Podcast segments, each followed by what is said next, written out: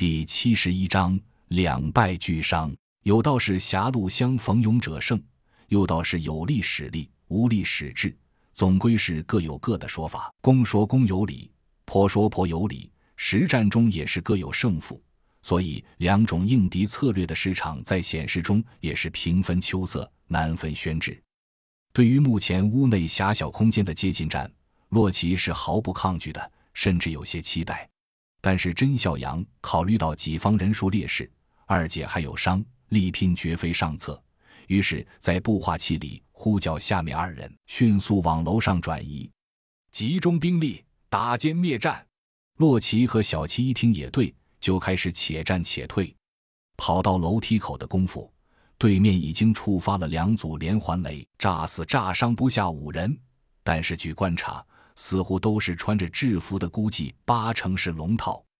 正在思索，墙头忽然窜上一个娇小的身影，正是雇佣兵的女战士毒蛇。骑在墙头，他双手一翻，从背后拽出两把 MP 七。对着洛奇和小七就是一通扫射，这枪的射速高达九五零幺零零零发每分钟，每把四十发的弹夹不到三秒钟就倾泻一空。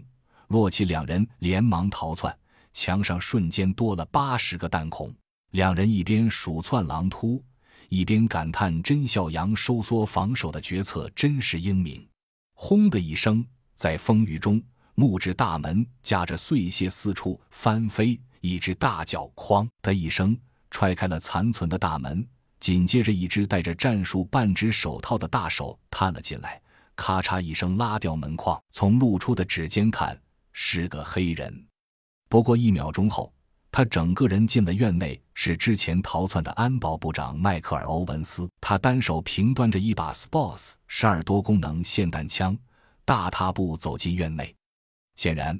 他对基地被捣毁是耿耿于怀的。霰弹枪调整在半自动模式，装备着全威力猎鹿弹，完全抱着一枪把这几个坏事的小子打烂的念头。后面跟进来的蝎子抱着一把丛林版塔沃尔，嘴里叼着一根没点燃的雪茄。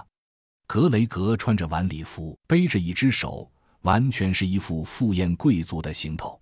红蜘蛛则缩在最后。这个狡猾之辈，甚至落在女战士毒蛇后面，极其谨慎地躲进了楼上射击的死角，抹进了院里，手里提着一把加装了光学瞄准镜的 M 十四增强型战斗步枪。看来他就是刚才开枪突袭的射手。他的身边是佣兵团留守队员中唯一幸存者，代号“荣远”的瘦小男子，背着一把麦克米兰 TAC 五零狙击步枪。如果刚才开枪的是他，那么他二姐绝无幸理。此时手里提着一把短把乌兹冲锋枪，亦步亦趋地跟着红蜘蛛。